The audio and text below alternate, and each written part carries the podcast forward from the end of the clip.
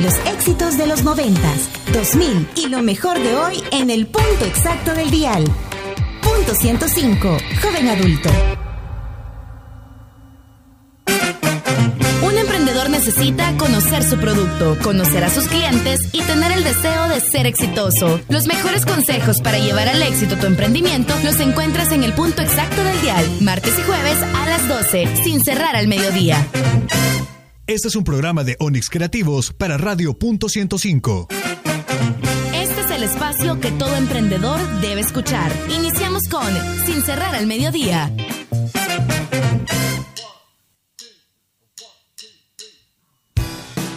Hola, ¿qué tal? Buenas tardes, 12 del mediodía con un minuto. Usted está escuchando el punto exacto del dial por supuesto, punto 105 a través del 105.3. Iniciamos este programa que se llama Sin cerrar al mediodía. Recuerde que usted nos puede encontrar también en las redes sociales como punto 105 en Facebook, también en Sin cerrar al mediodía, Onyx Creativos y ahí va a estar ya el Facebook Live para que usted pueda ver todo lo que está ocurriendo acá en la cabina de punto 105. También nos puede llamar al teléfono en cabina 2209-2887 y si quiere también comunicarse a través del WhatsApp 7181 1053. Esto es Sin cerrar al mediodía, 12 del mediodía con 2 minutos. Iniciamos.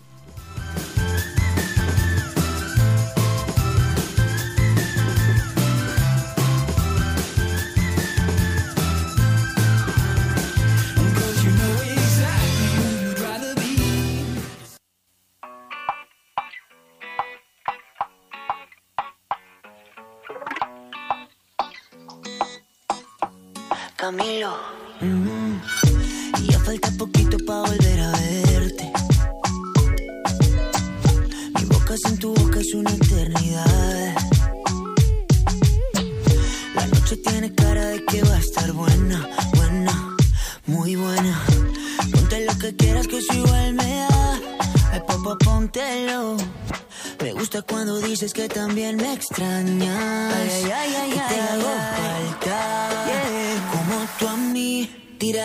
Casa por la ventana.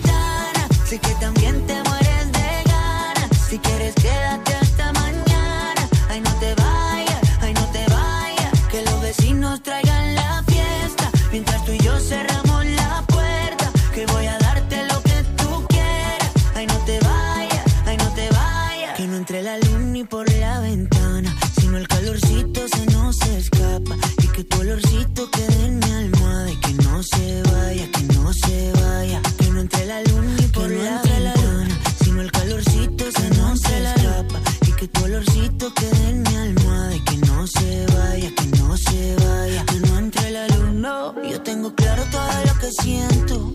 Que para dudarlo no me queda tiempo. Baby, yo me muero, no te supero. Loco por verte de nuevo. Que de extrañarte estoy acostumbrado. Pero yo quiero tenerte a mi lado. Baby, yo me muero, no te supero. no. Tiraré la casa por la ventana.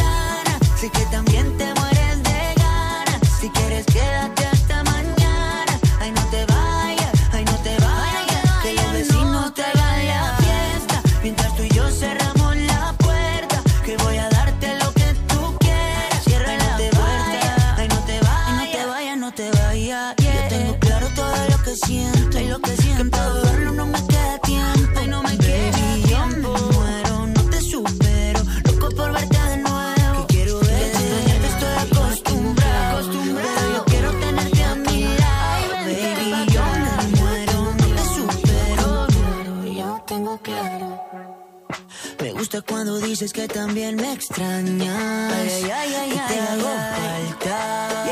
Como tú a mí. Tiraré la casa por la ventana. sé que también te mueres de ganas. Si quieres, quédate hasta mañana.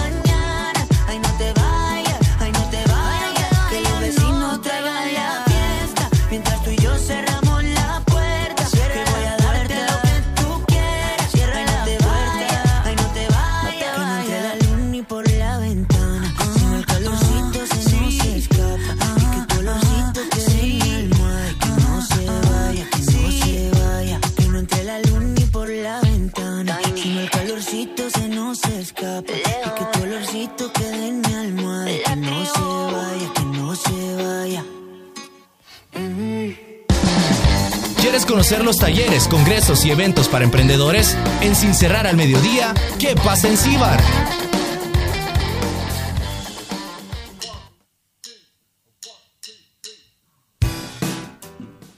Del mediodía con 5 minutos. Seguimos con más de Sin Cerrar al Mediodía acá en punto 105. Y por supuesto, iniciamos esta sección que se llama ¿Qué en Ciber? Y hoy le vamos a dar un giro a esta sección porque vamos a conocer sobre un evento que se viene el próximo mes, pero sobre una temática muy, pero muy interesante. Por eso nos acompaña Ernesto Hernández que nos va a contar un poco sobre la iniciativa que trae. ¿Qué tal, Ernesto? Bienvenido a los micrófonos de punto 105. Gracias, Jorge, por la invitación. De verdad que hablar mediodía la gente está en el tráfico, la gente a comer, tienen hambre. Es buen momento para ponerles ideas y propuestas buenas. Por supuesto, y esas propuestas buenas son las que tú traes. Contanos cómo es eso de transformar la educación en El Salvador, porque todos estamos acostumbrados a ir de la casa al colegio, a estudiar al aula, luego regresar a hacer las tareas, salimos del colegio, nos vamos a la U y seguimos en lo mismo.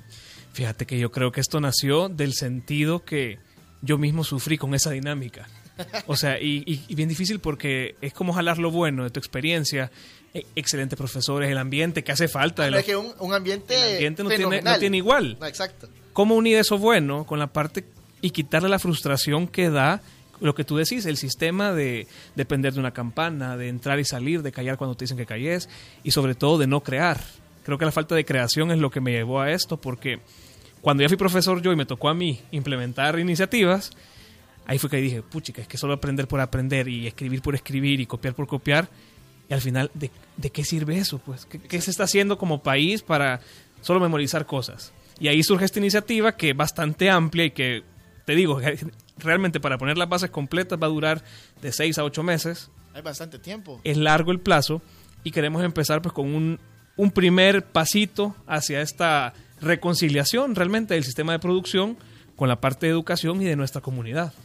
¿Qué opinas vos de, hablando de eso, del sistema de educación? ¿Cómo lo, cómo lo ves tú para el sector emprendedor? Porque muchos eh, estamos emprendiendo, tenemos un trabajo fijo, andamos en la búsqueda de oportunidades, pero en la escuela siempre nos enseñan de que vas a salir y busca un trabajo. Creo que ahí tienes un buen punto y es que nos enseñan que 2 más 2 es igual a 4 y que cualquier suma tiene un resultado igual siempre y la verdad es que la vida no es así. Como vos decís, cuando emprendes ya jugás con el tiempo. Y te digo, para mí siempre, siempre ha sido un desafío porque desde mi lado profesional, conciliar mi parte personal, siempre implica una comunicación que a veces puede funcionar y a veces no, depende de la mentalidad de las personas. Y creo que ahí es cuando te das cuenta que ser joven o tener una mentalidad joven, eso no tiene nada que ver con la edad. O sea, para mí la gente que más me ha apoyado y que más ha entendido esta dinámica del emprendedor profesional es gente ya con canas. ¿En serio? En serio. O sea, generalmente arriba de los 50 años tienen una, entre 50 y 60 años tienen una visión bien, bien innovadora en ese sentido. Y justamente lo que tú decís, y ahorita pienso en varios alumnos que son emprendedores, fíjate, que la mayor frustración de ellos es que lo que están aprendiendo para su idea y su objetivo no les aporta mayor cosa. Qué chivo aprender ecuaciones, qué chivo aprender toda la parte química de la célula. Es súper interesante. Es bonito, pero... Pero realmente, ¿qué me aporta en mi día a día y creo que jalándolo a la realidad salvadoreña. ¿Y eso cómo me va a dar de comer? Y esa es la pregunta que yo creo que se hacen los niños y jóvenes y universitarios, porque al final de cuentas es lo que pasa día a día. ¿De qué voy a comer? ¿De qué me voy a mover? ¿Cómo voy a estar seguro? ¿Qué oportunidades voy a tener? 25 años, ya con una doble maestría en algo que ni siquiera te gusta, que ni siquiera has practicado, porque eso también se ve ahorita, fíjate. Que tenés eh, bastante estudio, pocas oportunidades, y un salario que no corresponde a lo que tú has estudiado y al tiempo que has invertido. Porque ¿cómo es posible que tengamos salarios, un ejemplo de 600, 800 dólares, para una persona que ya tiene su carrera, tiene su maestría y todavía se está especializando para otra, otra área? O sea, creo que eso también es un aspecto bien importante en donde los empresarios salvadoreños, en este caso los emprendedores que van a ese camino, tienen que entender. Tu argumento ahí es clave. Yo creo que eso es lo que, como jóvenes, bueno, a mí me pasó hace seis años que volví al país. Puchica, te piden 21 años, cinco idiomas, 10 años de experiencia, pero a la vez dos maestrías, pero a la vez que no te vayas en cinco años. 350. Y salario 350 menos descuentos, pero espérate, le ponen salario competitivo. Y el competitivo quiere decir quizás 10 dólares más de la, de la media. De la media, exacto. O sea, al final de cuentas, eso no es competitividad. Si la competitividad es, mis capacidades son estas, pero implica romper el esquema de 8 a 5 Mira, de verdad que te digo, mi lucha principal en mi vida es luchar contra el 8 a 5. Y es porque hay días, si vos pensás como empresa, el 8 a 5 no te aporta nada. Porque si vos pensás como empresa, hay días que puedes trabajar 4 o 6 horas y hay días que quizás vas a tener que amanecer con el trabajo. Y son mucho más productivas quizás esas Exacto. cuatro horas que las ocho horas enteras. Sí, dep- depende del día, depende. Una veces anda que se siente mal y esa parte la empresa no la ha logrado entender todavía. Que lo que queremos es que justamente lo empiecen a entender jalándolo con la parte de educación. Exacto. Y sobre todo jugar con la mentalidad de que el empleado hasta ahorita ha tenido el cassette de empleado. Te vas a graduar para buscar trabajo y buscas trabajo para cumplir con una función. Y lo que me diga mi perfil de puesto, eso voy a hacer. Exacto. Pero ¿cómo rompes eso y le das cuenta a la gente de que no basta con eso? Que no sos porque sos empleado, solo vas a hacer lo que ahí te dice. Tienes que ser proactivo. Ahí está la Sin- proactividad. La proactividad sin unirla a la explotación, vea. Explotación, exacto. Porque ahorita es bien fácil decir, ah, no, es que hay que ser proactivo, hay que trabajar lo que el trabajo demande. Ah, ah, son ta- 20 horas que vas a pasar sin, sin recibir. Exacto. Porque muchas veces no andamos buscando, en ese caso, cuando hay un empleo formal eh, fijo, no se anda buscando tanto, muchas veces, sí, la parte económica, pero otra también la parte emocional es muy importante. Sí, y yo creo que a mí me ha pasado que he preferido oportunidades que en la parte emocional me llenan más Que un salario. que un salario, pero pensás que es una... Sentís que no tenés para dónde ir. O sea, estás encerrado en un puesto. Y me decía alguien, es que no te pueden meter en gaveta. Porque si te meto en una gaveta, en dos años estás anticuado. Exacto. Y en dos años, para la empresa, no me servís. Y vos como profesional tampoco servís. Te van a contratar otro más joven, más barato del Un que- 20% más barato y ya estuvo. Entonces, al final es cómo crear sostenibilidad para el profesional, pero desde donde empieza, que es cuando empieza, a los tres años, que vas a empezar la educación preescolar. Y ahí viene parte del proyecto, fíjate que, de hecho, hace 15 minutos lancé mi nuevo artículo sobre eso. Ya nos vas a contar tus redes. Ya te voy a contar eso. Pero surge, como te digo, la necesidad de unir la parte profesional, que no es fabri- fabricar empleados, es fabricar profesionales y ciudadanos comprometidos con su país y con su propia vida. Al desarrollo prácticamente. El desarrollo. El desarrollo humano es la clave, creo yo, no solo de la parte social, no es política, sino que el desarrollo humano realmente es la base de las empresas. Y si vos ves las grandes empresas que han durado 100 años, es porque siempre han puesto el humano al centro. Y eso es bien interesante cuando trabajas con estas empresas, porque una empresa que vende bastante no necesariamente va a buscar una iniciativa que venda más. No. Lo que va a querer es que si venden bastante, se mantenga esa posición en el mercado. Y eso se trabaja a partir de los empleados, de los colaboradores. Y ese cambio de palabra de empleado a colaborador Es una transición que aquí en el país eh, se tiene que ir transformando. Se está haciendo. Se está haciendo, pero no mucho. Ajá. No mucho, porque todavía el empleado es- en, en- en el empresario salvadoreño abunda. Y hay que quitarle el estigma también a la palabra empleado. Empleado sí implica un salario, pero mira, me pasó una vez una, una experiencia bien chistosa. Te ofrecen un salario, pero vos decís, vaya, pero déjeme hacer las actividades y si yo las hago antes, pues estoy libre y si las hago después, pues yo me quedo más tiempo. Si a usted no le parece mi trabajo de la semana, mi salario no es fijo. No me pague la semana. Nueve por horas.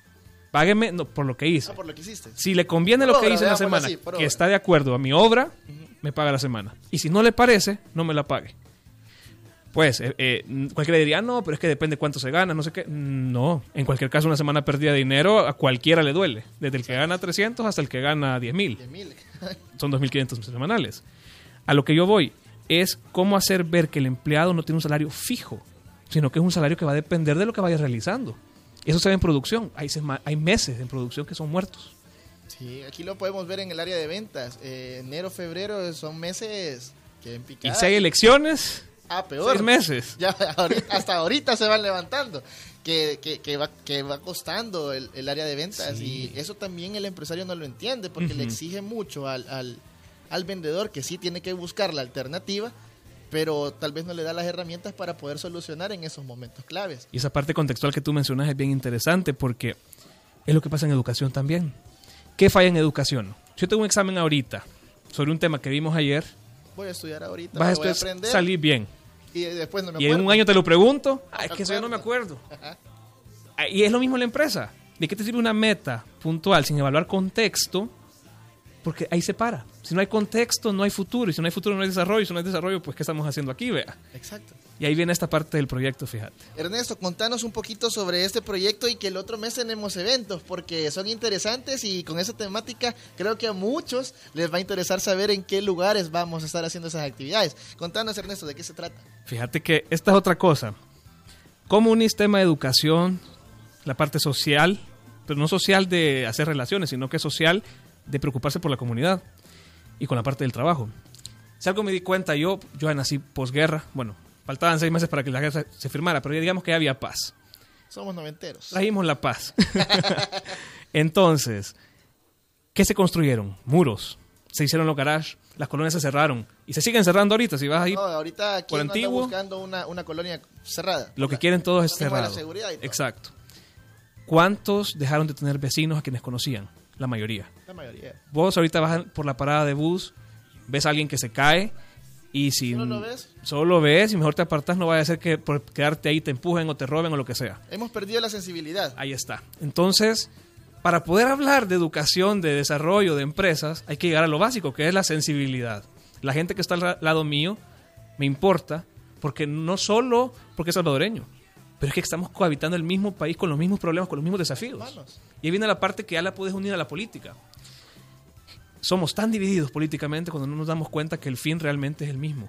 Nuestro fin es tener oportunidad de estar seguros, aprender la salud.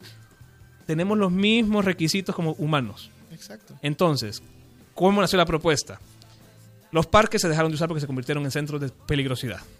Ahorita estamos buscando todavía el apoyo de- del nuevo parque Cuscatlán. No sé si lo has visto. Sí, ahorita que ya, ya le quedan, ¿qué? Unos tres meses para que lo puedan... Exacto. Entonces, la idea nació con esto, que el parque empezó a buscar ideas. ¿Qué se, ¿Qué se puede implementar en el parque para aprovechar el espacio nuevo?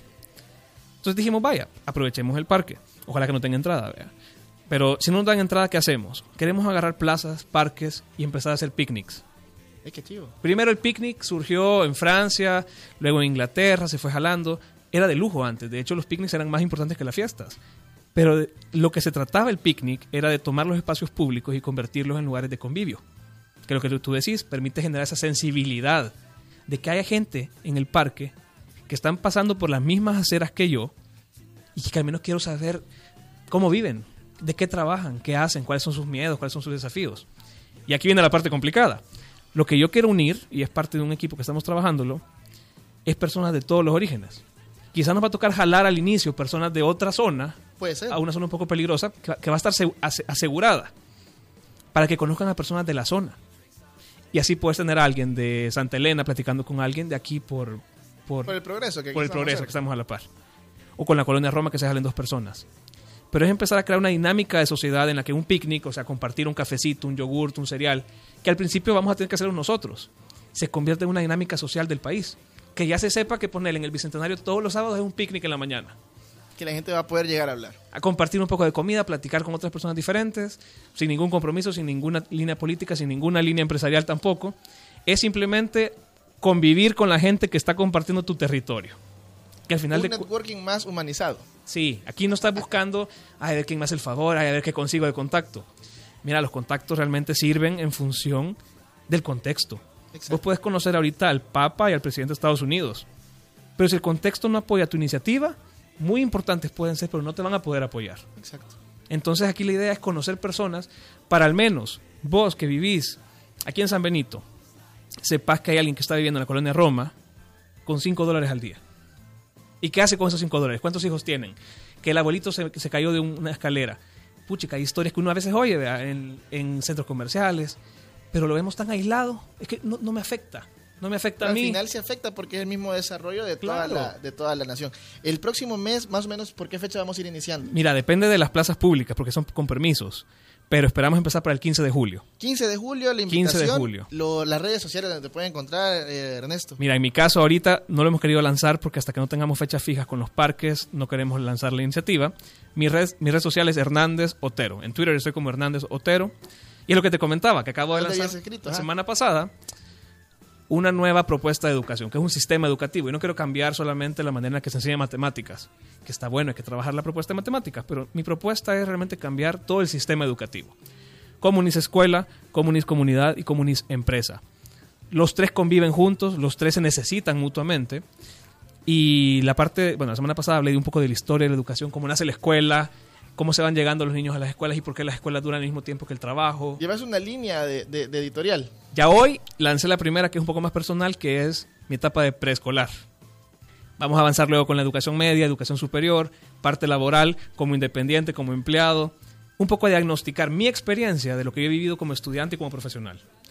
Y se va a alimentar de propuestas de gente. Que tú me digas, mira, fíjate que yo en kinder viví esto. Esto me gustó, esto no. Que venga un profesor y me diga, mira, yo tuve una buena experiencia con esto. Ya tenemos apoyo de un par de personas del Ministerio de Educación, ya hay apoyo de, de ONGs, ya hay personas que están interesadas en compartir su experiencia. Y a partir de todas estas experiencias, más la experiencia del picnic, se va a poder ir armando esta propuesta integral de educación. ¿Cómo metes una escuela que hasta ahorita es un servicio del Estado a que se convierta en un servicio de las empresas y de la comunidad? ¿Cómo haces que los proyectos de las escuelas no sean solo para una nota, sino que tengan apoyo de las empresas que después van a necesitar estos empleados? ¿Y cómo haces que la comunidad se beneficie directamente de los proyectos hechos en las escuelas? Ok, Ernesto, mira, está súper interesante y para todos aquellos que se preguntan a dónde la- la- lo tenés escrito, en qué plataforma, Mi sitio web es hernandezotero.com. hernandezotero.com para que ustedes puedan conocer un poco más sobre Ernesto y por supuesto apoyar esta gran iniciativa. Ernesto, tener las puertas abiertas acá en Punto Muchas 105, gracias. por supuesto en tu programa Sin Cerrar al Mediodía para que sigamos conociendo más sobre la iniciativa y nosotros llegó el momento de irnos a una pausa comercial. Son las 12 con 22 minutos.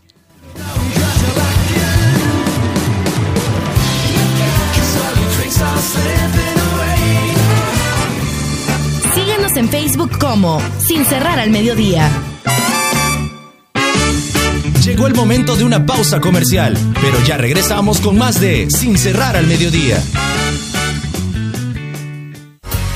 Estás escuchando lo mejor de los noventas, 2000 y lo mejor de hoy. Punto 105.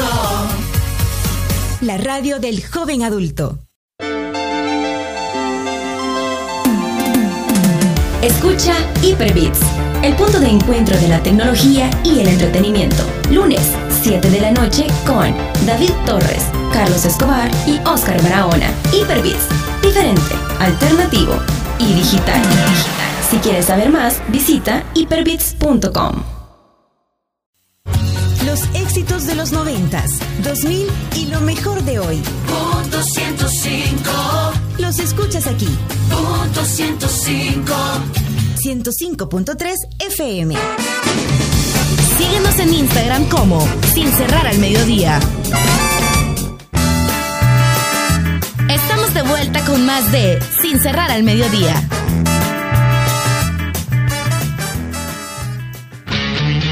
El que escucha consejo llega viejo. En Sin cerrar al mediodía, ¿quién me ayuda?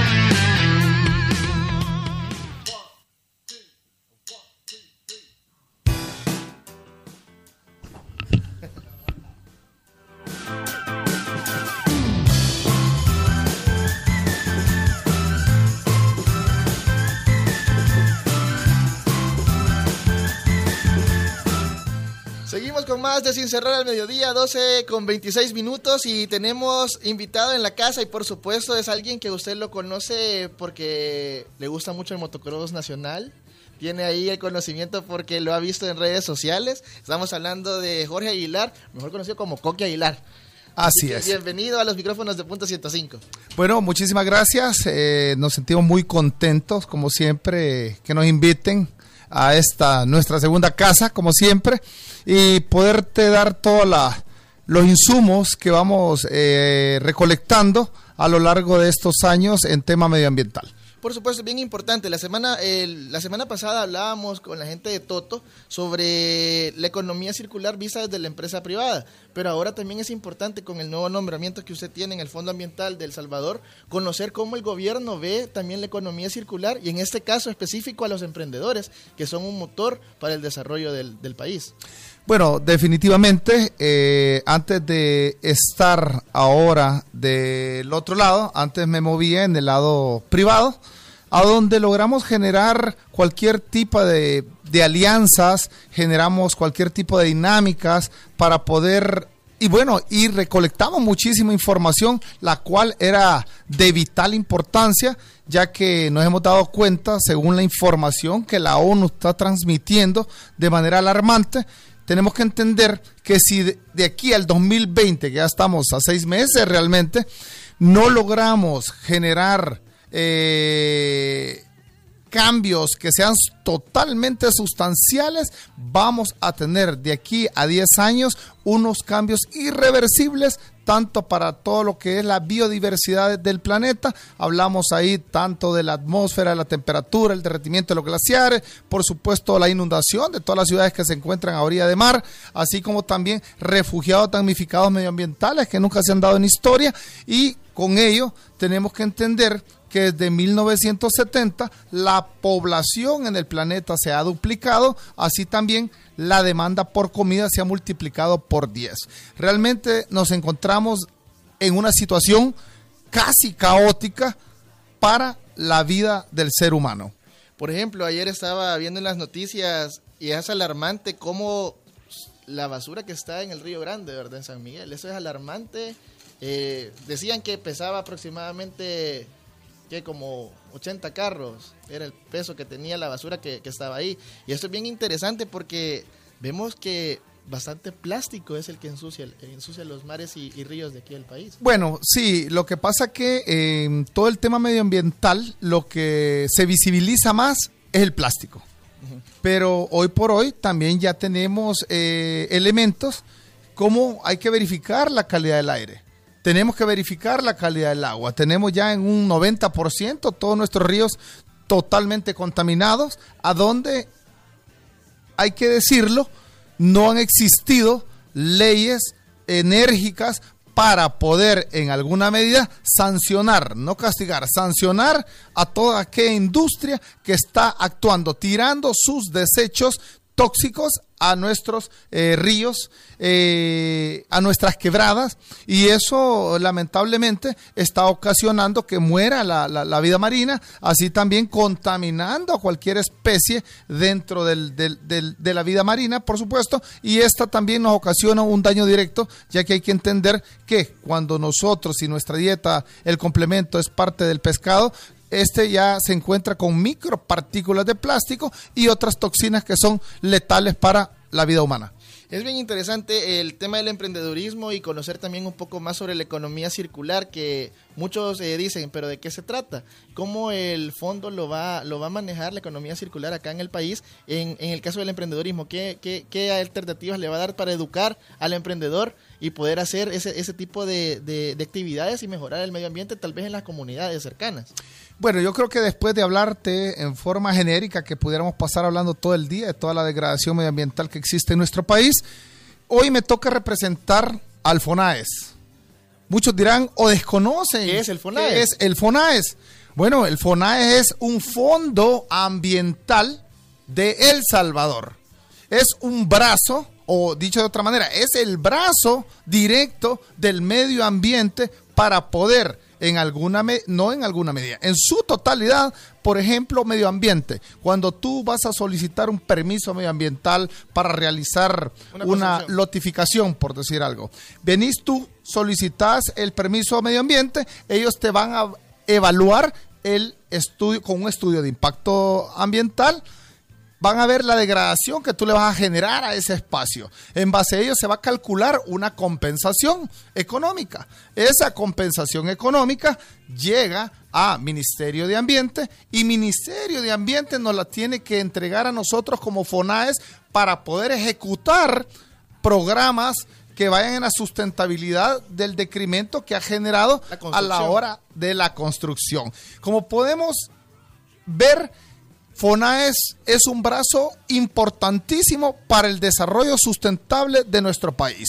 Cuando tú hablas del emprendedurismo, también FONAES tiene que ejecutar programas de educación medioambiental. Reforestación, generar cualquier tipo de dinámica que sea creativa y que realmente vaya en representación de buscar esa sustentabilidad. Y ahí es a donde entran todos los emprendedores. Nosotros como FONAES lo que hacemos, tú me presentas tu proyecto y nosotros claramente buscamos, además de las compensaciones del Ministerio de Ambiente, que hay que decirlo, Ambiente es nuestro hermano, eh, también tenemos que buscar eh, cooperación internacional para poder desarrollar programas. Estos programas ya pueden venir establecidos del cooperante o muchas veces el cooperante te da los fondos para que tú desarrolles dichos programas. En esto queremos ser muy innovadores y queremos buscar un día en particular para que todos estos emprendedores en temas medioambientales se hagan presentes con sus proyectos y ahí nosotros vamos a ir evaluando aquel que pueda cumplir, ya que también existe una junta directiva, e irlos aprobando dependiendo de todos los fondos que vayamos consiguiendo, tanto de manera internacional, así como manera eh, a nivel nacional, ya que también nosotros eh, recolectamos fondos de, lo, de las empresas privadas que tiene su departamento de responsabilidad social empresarial. Ellos nos donan la plata y nosotros tenemos que ver qué gestión, qué proyectos vamos a potenciar para siempre buscar el bienestar del pueblo salvadoreño. Por supuesto, eso es bien importante y creo que uno de los proyectos que más van a tener son los de educación, porque tenemos que educar tanto la escuela educar la comunidad y en este caso también los adultos mayores para poder seleccionar los diferentes desechos que en las casas se pueden, se pueden generar y, transformar ese dinero, ese, esa basura en dinero y hacerla la economía circular que tanto puede mejorar una, una, una comunidad. Por ejemplo, estaba viendo en México que la Fundación Mafre eh, lo está, lo está apoyando hacer, eh, por ejemplo, aquí en la colonia La Flor Blanca, tenemos un, un, un proyecto que queremos arreglar la cancha la gente se pone en su comunidad a recolectar diferentes plásticos, eh, diferentes actividades para poder recolectar y luego la venden y con eso mejoran y le ayuda a la comuna, ¿verdad? Entonces, esa es la sinergia que se tiene que, conseguir, pero siempre y cuando eduquemos también a los niños, a la casa y a los adultos mayores. Es muy interesante, eh, tú estás mencionando continuamente la economía circular. Para poder hablar de la economía circular, eh, tenemos que hablar cuál es nuestra economía hoy por hoy. Una economía que nos ha degradado inmensamente eh, los recursos naturales y que también tenemos que tener claro que como seres humanos, como, eh, bueno, tú estás más joven que mí, pero nosotros que venimos a, a dejarle un legado, una herencia a las futuras generaciones, realmente los estamos castigando. El, cuando nos toque cederle a las nuevas generaciones, darle el cetro de la nueva generación, que son, van a ser la parte productiva de este país, nos van a reclamar, nos van a decir que qué es lo que les estábamos dejando, porque la intención del ser humano debería ser dejar el planeta mejor de cómo lo encontramos. Pero hoy por hoy nos hemos comido, para que lo entiendan los salvadoreños, el recurso de dos o tres generaciones adelante. Ya podemos ver la escasez de alimento eh, y la demanda se va, todos los años se va triplicando, según informes de la ONU.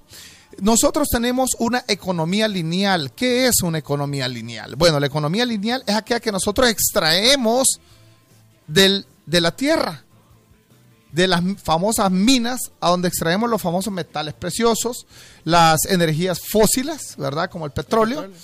Eh, luego de ella pasa a una refinería que también emite muchísimo CO2 al planeta. Un CO2 que ya la capacidad de la capa de ozono o la atmósfera ya no puede ella diluirla. ¿Cuál es otro agente que se encarga de absorber ese CO2? Claramente son la arborización, el agua, son parte vital para poder mantener el clima de nuestro planeta. Pero para ir en orden, luego de refinar, cuando refinamos decimos limpiamos eh, los metales preciosos que van a servir de conductores o para la fabricación de artículos eh, eléctricos o electrónicos, va a pasar a la fabricación y en la fabricación como no tenemos ningún manual de materiales que puedan ser 100% reciclados, pasamos al usuario que tampoco tiene conciencia medioambiental y el usuario cuando éste termina su vida útil, ¿qué hace por lo general? Lo tiramos en la calle como el plástico. El plástico, como decimos, es la parte quizás más visible de la contaminación, aunque tal vez no le esté ocasionando el mayor daño al medio ambiente, pero es la más visible. ¿Qué hacemos con la botella cuando terminamos de tomarla? Tirarla a la calle, a donde sea, exactamente. Ayer miraba una publicación de un amigo que es eh, un referente en el lago de Ilopango, eh, Mincho López. Él trata con el tema subacuático y también está trabajando unas campañas en conjunto para mantener lo mayor posible limpio lo que es el lago de Ilopango. Era interesante ver una publicación que existe cualquier cantidad de basureros eh, en los centros públicos y que las personas a dos metros estaban tirando la basura afuera del, del barril que era el depósito que eh, representaba para mantener limpia la zona. Entonces, es un efecto cultural, es un efecto de educación, cuando tú lo mencionabas. Pero bueno, entonces eso es la economía lineal.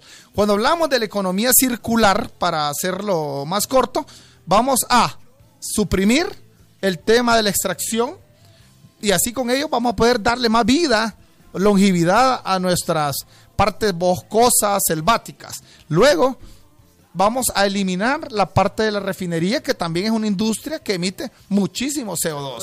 Y luego entrarán varios actores eh, importantísimos para poder lograr la, famosa economía circular. Aquí entran, uno, el usuario. Buscar campañas de concientización. ¿Cómo lo vamos a lograr esto? Bueno, también con estos actores del órgano legislativo, buscando promover leyes, tanto para el industrial, para el fabricante, que elabore artículos que sean 100% reciclables. Y luego, eh, concientizar también, aparte de la ley, al, al fabricante para que utilicemos todo este tipo de campañas en función del usuario para ser más responsable a la hora de que el usuario termine de utilizar el artículo y pueda depositarlo según su clasificación de manera responsable para que llegue a empresas que se dedican al tema de la recolección de materiales reciclables y esto por supuesto va a llegar a una industria que va a volver a reutilizar y extraer las materias primas necesarias para crear otros artículos nuevos. Eso es muy interesante para que el emprendedor lo entienda y lo, y lo sepa manejar, ¿verdad? Al momento de, de- querer, de querer iniciar en este, en este proceso, porque sí, sabemos que el sistema educativo también es muy importante en este caso, porque yo me he dado cuenta, de, bueno, yo tenía un proyecto de, de- de- llevar a los chicos, ¿verdad? De llevar a las escuelas, comentarles a ellos sobre lo, lo- lo que implica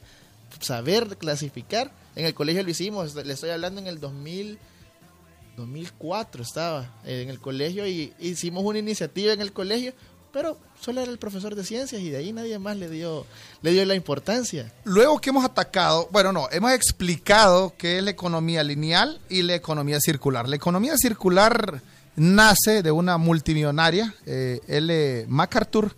Ella se va a dar un viaje alrededor del planeta y tenía que maximizar sus recursos. Fue así como ella pudo eh, optimizar el agua, eh, utilizar energías renovables, porque también en economía circular se habla de eliminar en su totalidad la energía fósil y e irnos a energías infinitas como son las energías renovables. Entre ellas está la eólica, tenemos los paneles solares que claramente eh, están teniendo un crecimiento alto en nuestro país. Ella vio que sí se podía y se preguntó qué pasaría si lo repicamos al planeta para ver si le damos mayor duración, mayor tiempo a todos los recursos naturales y fue así como nace la famosa eh, economía circular que hoy por hoy está teniendo un gran auge en toda la Unión Europea. Y cuando tú hablas del tema eh, escolar, interesante porque hoy tuvimos una reunión en la cual se comienza a diseñar un programa el cual se lo queremos presentar al Ministerio de Educación para ver si en alguna medida, ya que este gobierno también estamos entrando con una manera totalmente novedosa a la forma de hacer política, queremos llevar materias medioambientales para que el niño desde pequeño sepa qué es lo que le está pasando a su planeta si él hace estas malas acciones, si él tiene estos malos hábitos. Entonces, en función de ello y en función de que tenemos que entender que el único planeta que tenemos para vivir es este, tenemos que aplicarnos y entender que el tiempo ya no nos está quedando. Realmente tenemos que avanzar, pero tiene que ser dramático los cambios que tenemos que generar por si queremos vivir en armonía con el medio ambiente. Así que esto es algo bien importante que te lo vamos a hacer saber en su momento. Ahorita estamos eh, elaborando dicho documento, dicha eh, petición que vamos a hacerle al, al Ministerio de Educación para que lo pueda incluir en su currícula escolar y por supuesto así generar esa pasión, ese amor por, por lo verde. ¿Para qué? Para que veamos que no, no podemos seguir degradando nuestro planeta. Y para allá es que va la función, parte de la educación, que FONAES, como Fondo Ambiental del Salvador, consigue estos fondos para poder colaborarle a todo este tipo de proyectos que vayan, como te repito, en función del tema verde. Bueno, eh, ha sido un honor tenerlo eh, acá en Punto 105 y por supuesto en ese programa Sin Cerrar al Mediodía y conocer cómo es la visión de este nuevo gobierno para los impactos ambientales que vamos a tener aquí en el país y cómo lo vamos a manejar. Eh, las puertas están abiertas para que nos cuente también después sobre ese proyecto con el Ministerio de Educación y saber cómo se va a llevar a cabo en las aulas del país. Un gusto, gracias por haber estado con nosotros y algún mensaje para la juventud. Bueno, no, definitivamente. eh, la juventud es la que tiene que estar mayormente preocupada en estos momentos, ya que eh, lo que les estamos heredando como planeta, difícilmente, si no tomamos acciones concretas, vamos a tener un planeta o un país totalmente convulsionado en temas medioambientales. Muchas gracias y seguimos con más de Sin Cerrar al Mediodía, 12 con 44 minutos.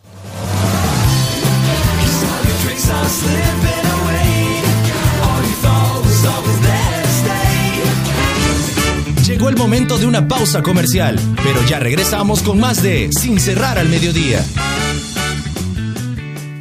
Por la tarde. 105.3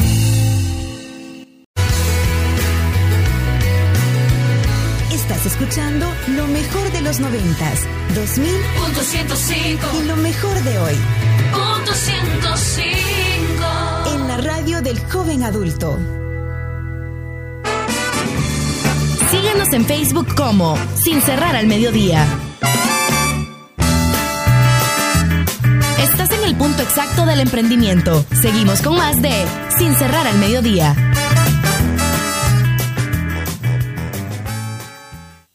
Si la tecnología que usas no te hace feliz, es porque no la sabes usar. En Sin cerrar al mediodía, Emprendedor Digital.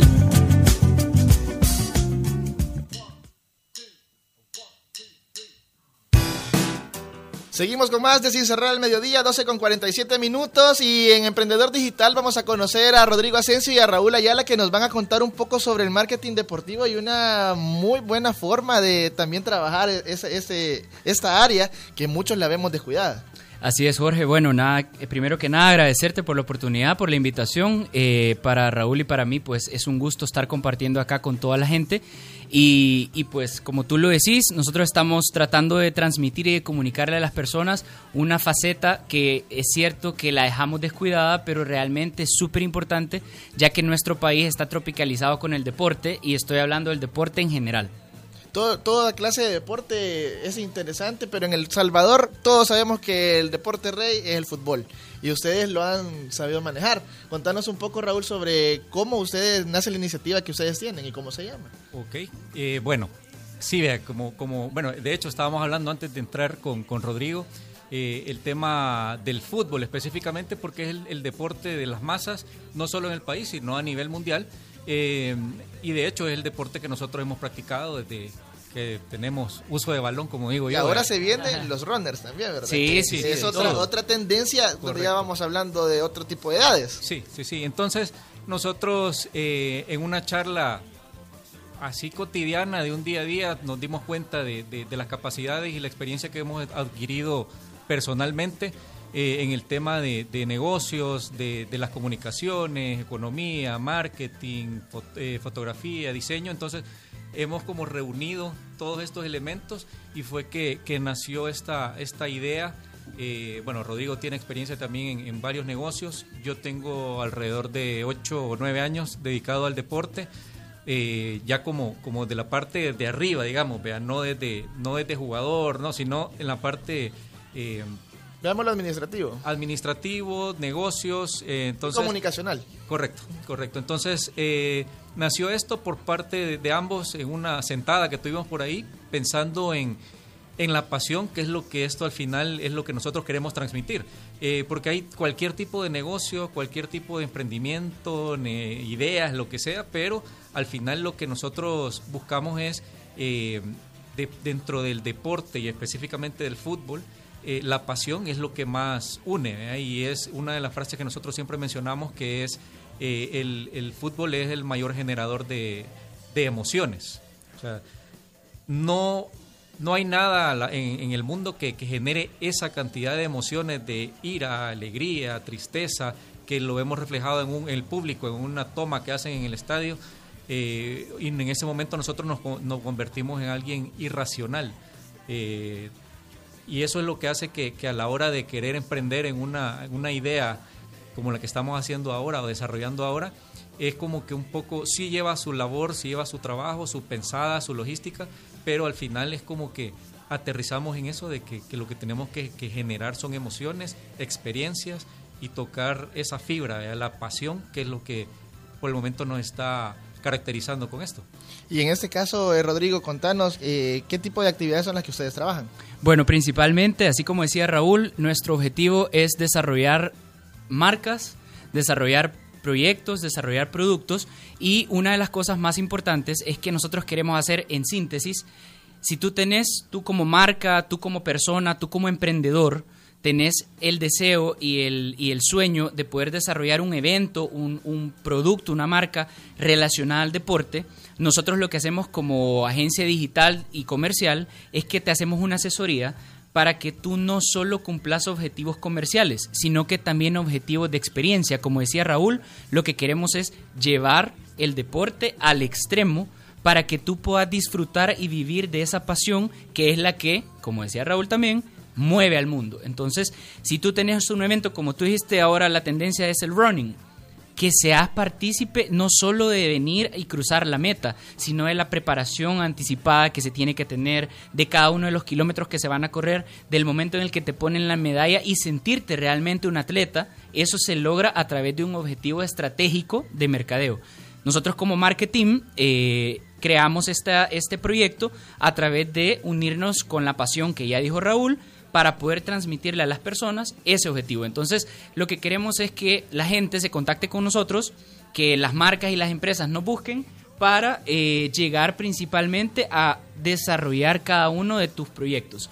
Eh, estamos ahora en redes sociales, lo que queremos hacer es invitar a las personas a que nos busquen, estamos en redes sociales como MK Team, el nombre viene eh, con el hecho de mezclar marketing y team de equipo, 503 porque nuestro primer emprendimiento es acá en El Salvador, pero eh, a largo plazo pues lo que queremos es estar en toda la región y hasta donde eh, el fútbol y el deporte nos lleve eh, y poder desarrollar de la mano con ustedes. De hecho, como parte del todo el trabajo, justo ahora mismo venimos de una reunión en la que vamos a empezar a desarrollar el trabajo de una marca que ha tenido años ya de trabajar y Dentro de un momento también tenemos una reunión para poder empezar a trabajar en temas de ciclismo nacional, eh, voleibol nacional y lo más importante de esto es que dejemos a un lado el marketing tradicional de hacer un evento y pasemos ahora a la parte moderna, a la fase innovadora de vivir la experiencia de cada uno de los eventos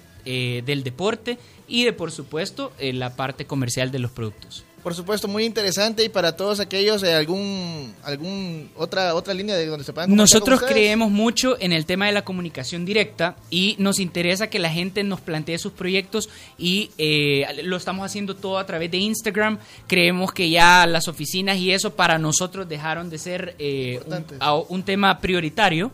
Eh, sin embargo, queremos manejar la formalidad y todo de un trabajo y lo hacemos como cualquier otra empresa de forma eh, ordenada. Así que escríbanos, estamos en Instagram como MKTeam503.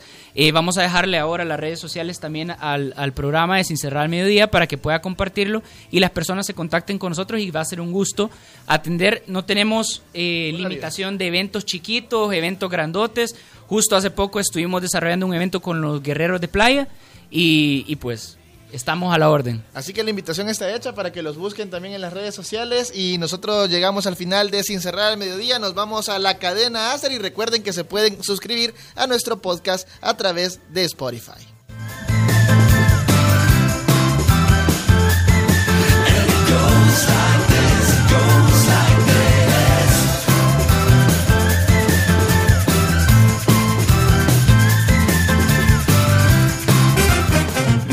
Cerrar al mediodía llegó a su final. Nos escuchamos el próximo jueves con más información, aquí en Punto 105. Este es un concepto de Jorge Barrera, producido por Onix Creativos para Radio Punto 105. Por la tarde, sintonizas el punto exacto del dial. Punto 105, joven adulto.